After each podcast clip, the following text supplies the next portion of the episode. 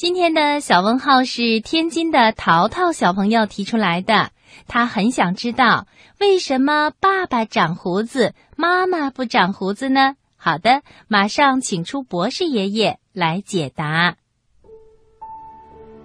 为什么男人长大了会长胡子，而女人长大了不会长胡子呢？哈哈，这也是一个非常有趣的问题。一般来说，人进入了青春期以后，也就是十岁以后，我们的身体啊就会慢慢的发生变化了。男孩子的声音会慢慢的变粗，身体也会越来越健壮。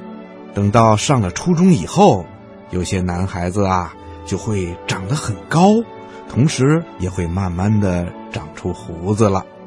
那为什么男孩子长大了会长胡子，女孩子长大了不长胡子呢？其实啊，这是跟人身体里面的雄性激素有关。男孩子到了青春期以后，身体内慢慢的会分泌出一种雄性激素，雄性激素会刺激胡子、还有喉结等男性特征的生长发育。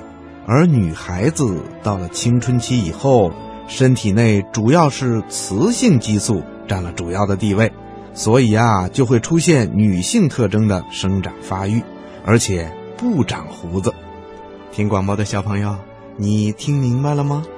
好，今天的小问号啊，博士爷爷就给你说到这儿了，咱们下次节目再见吧。